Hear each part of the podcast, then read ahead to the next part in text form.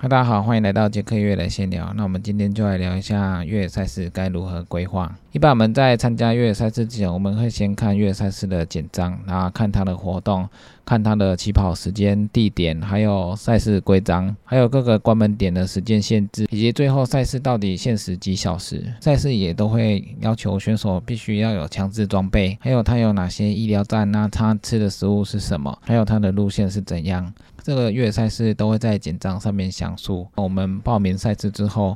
我们该如何去做准备？首先，最简单、最好准备的就是它的强制装备。强制装备大部分的赛事都是要求要有越野背包，那还需要带水，还有带哨子，那还有水杯、防寒衣、防寒外套、防雨裤，还有最重要的救难毯，这个都需要携带。那我们除了带强制装备之外，我们还可以带自己需要的装备，比如说多一双袜子，或者多带一件干衣服，或者是戴手套、毛毛。还有一些个人要吃的食物，这些都可以再自备。参加比赛最重要的就是遵守大会的规定，在赛事前这些装备都是最好准备的，因为如果没有，你是要去买就有了。那有了装备之后，我们就要赛前做训练。那我们要先了解这个比赛它可跑性高不高。第一个，它如果路线都是比较好跑的路线，比如说我们参加港百。港百这种比赛，因为柏油路面比较多，它的步道规划的比较好，水泥产业道路也比较多，所以它的可跑性是很高的。我们要先了解它的地形是可跑性高不高。如果我们是参加古关的比赛，那古关因为它的路线要跑起来不太容易，因为它每座山的陡度都比较陡，所以它需要比较多的爬升力。这种路线要跑起来可能不太容易，向上跑太陡不太好跑，向下跑其实也不太好跑，因为太陡的路线向下跑其实危险性也很高，所以我们要更注意安全。所以这种路线往下跑其实难度也很大。还有你参加的路线，如果它是属于比较湿滑的路线。就是它的环境比较长时间没有经过太阳的曝晒，所以它的山径都是蛮湿滑的状态。参加这个比赛，我们就要特别注意防滑的状况，所以它的可跑性也不高，因为每一步我们都会担心可能会打滑，所以。我们的脚步会特别的小心，速度就不太敢放得太快，所以我们要先了解它的路线的地形是什么，那我们再去做赛前的训练。如果今年的可跑性路线比较高的，柏油路面比较多的，我们赛前的前几个月，我们我们可能也要多练习一些公路的路面，或者是可跑性比较高的山径。如果这种路线去练一些攀爬，那是没什么用的，因为这种可跑性的路线，每个人大概都可以跑起来。你跑起来速度太慢的话，你可能就会很落后。我们如果我们参加一些林道的越野赛，那这些林道越野赛其实跟公路没什么差别。如果参加这种比赛，我们就要多加强我们跑步的速度。那这种算是轻越野的比赛，这种比赛就是要训练前多练习自己的速度。那如果你今天是参加古关这种爬山型的越野比赛的话，那这个你要强制让自己快速的跑起来的话，不太容易，可能就要多练一下这种地形的爬升能力。这种爬升比较。困难的。如果你一直在练跑步的速度，那针对这种地形，你的脚抬高的幅度可能会比较大。那因为跑步的时候脚抬高的幅度也没有那么大，所以遇到这种地形，你练速度是没什么用的。这个要多练这种。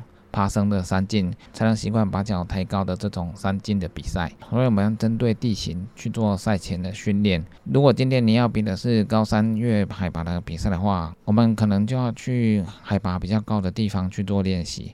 比如说，我们去合欢山做练习，合欢山的海拔大概都有三千，那合欢山海拔比较高，那这这边的路线路况，高山的路线路况比较清楚，路面也比较平坦一点。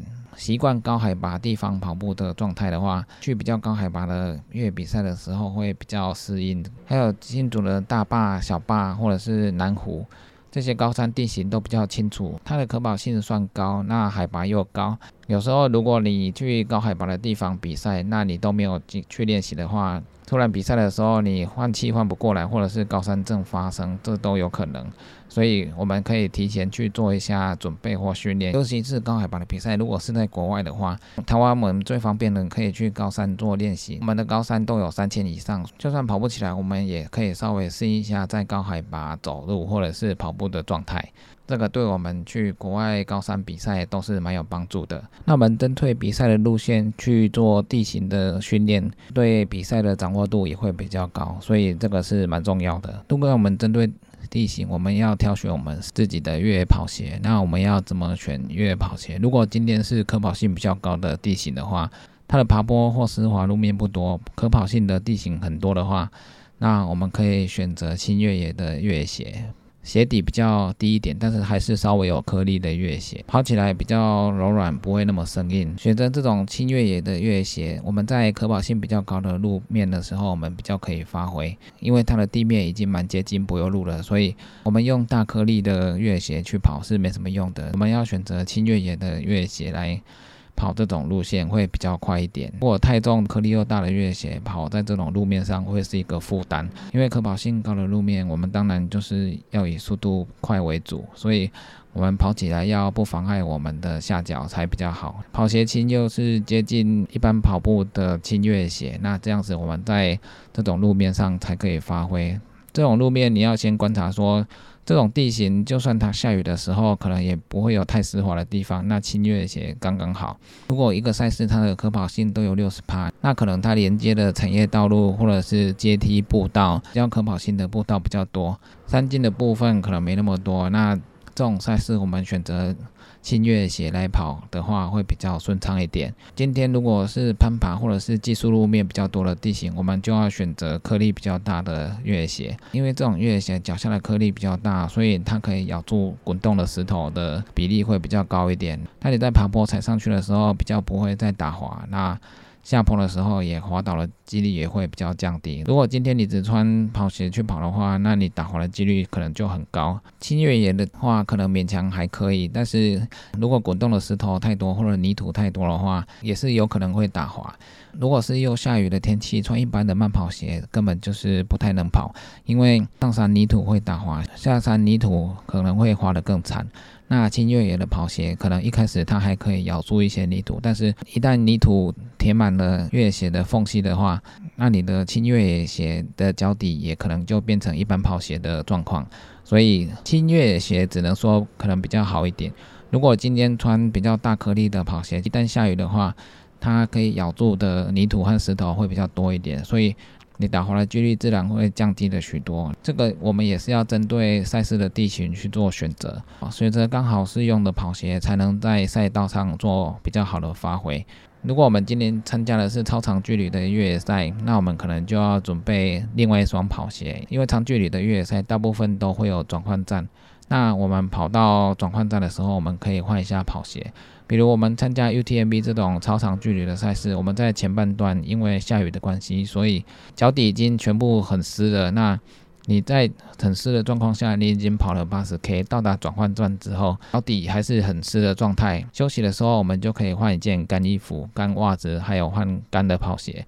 我们换一双跑鞋来跑后半段会比较舒服一点。换一套干的衣服还有装备的话，对后半段的赛事。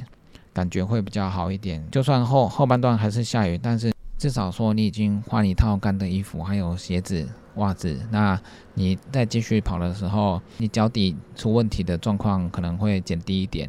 如果你在转弯站休息的时间可能比较长，那你。